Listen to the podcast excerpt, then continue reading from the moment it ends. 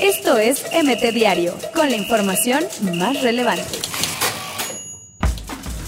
Es oficial, Antonio Mohamed regresa a Monterrey como director técnico de Rayados.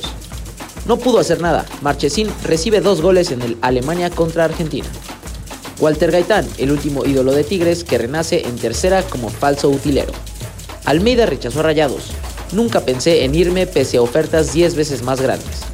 Tras el puto árbitro que profirió el piojo, la Federación Mexicana de Fútbol impondrá penas más severas. Peter Sech combinará fútbol y hockey sobre hielo. Se une al Guildford Phoenix.